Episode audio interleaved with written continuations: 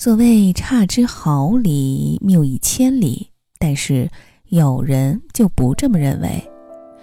你知道中国最有名的人是谁吗？提起此人，人人皆晓，处处闻名。他姓差，名不多，是各省各县各村人士。你一定见过他，一定听过别人谈起他。差不多先生的名字天天挂在大家的口头，因为他是中国全国人的代表。差不多先生的相貌和你和我都差不多，他有一双眼睛，但是看得不很清楚；有两只耳朵，但听得不很分明；有鼻子和嘴，但他对于气味和口味都不很讲究。他的脑子也不小。但他的记性却不很精明，他的思想也不很细密。他经常说的是：“凡事儿只要差不多就好了，何必太精明呢？”他小的时候，他妈叫他去买红糖，他买了白糖回来，他妈骂他，他摇摇头说：“红糖白糖不是差不多吗？”他在学堂的时候，先生问他，直隶省的西边是哪一省？他说是陕西。先生说错啦，是山西，不是陕西。他说，陕西同山西不是差不多吗？后来他在一个钱铺里做伙计，他也会写，也会算，只是总不会精细。十字常常写成千字，千字常常写成十字。掌柜的生气了，经常骂他。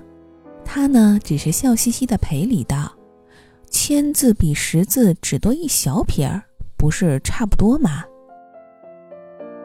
有一天，他为了一件要紧的事儿，要搭火车到上海去。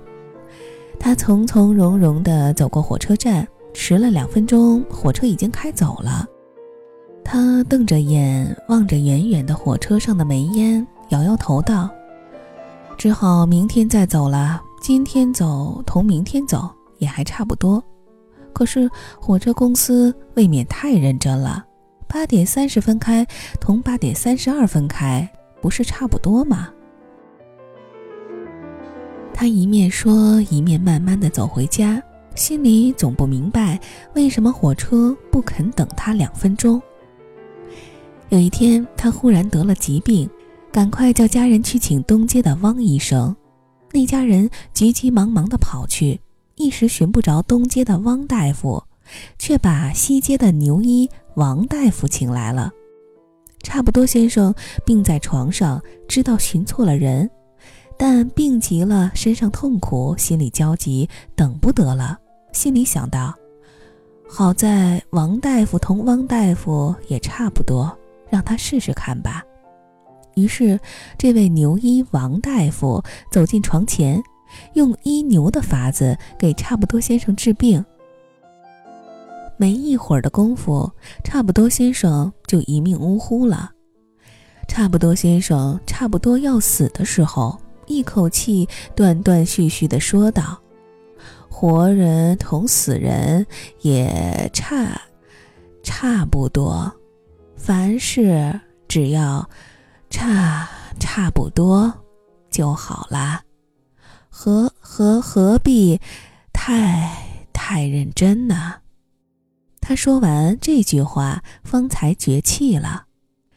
差不多先生死后，大家都称赞他样样事情看得破、想得通，大家都说他一生不肯认真、不肯算账、不肯计较，真是一位有德行的人。于是，大家给他取个死后的法号，叫他圆通大师。他的名誉越传越远，越久越大，无数无数的人都学他做榜样，于是人人都成了一个差不多先生。然而，中国从此就成为一个懒人国了。好的，那这篇由胡适先生所写的《差不多先生传》就先给大家分享到这里。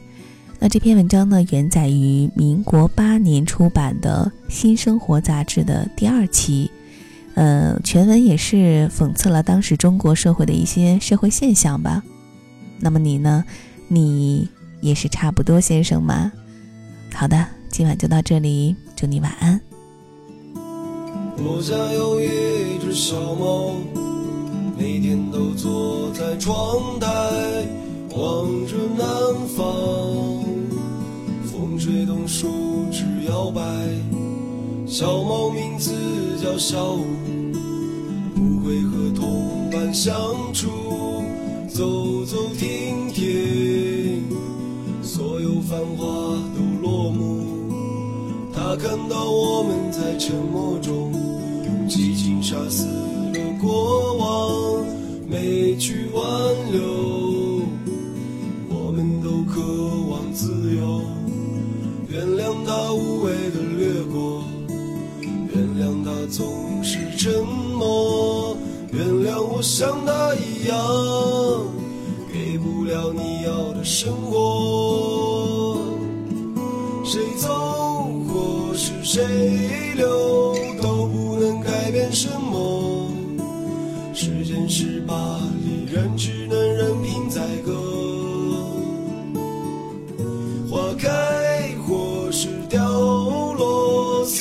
四季它不会定格。道别还没说出口，这春天已过。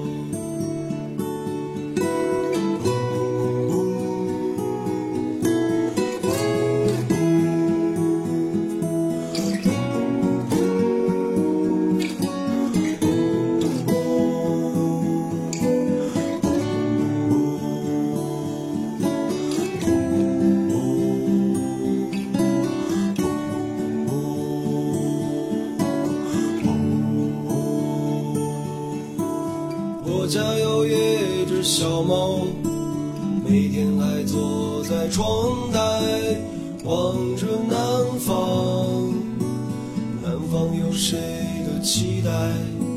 小猫也向往那生活，也喜欢窗外的景色，编织了美梦，美梦倒映在水中。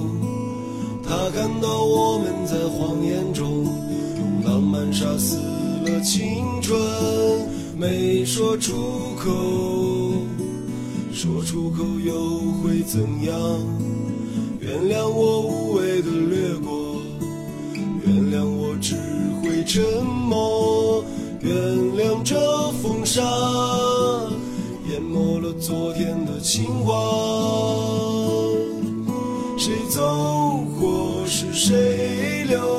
也不能改变生活。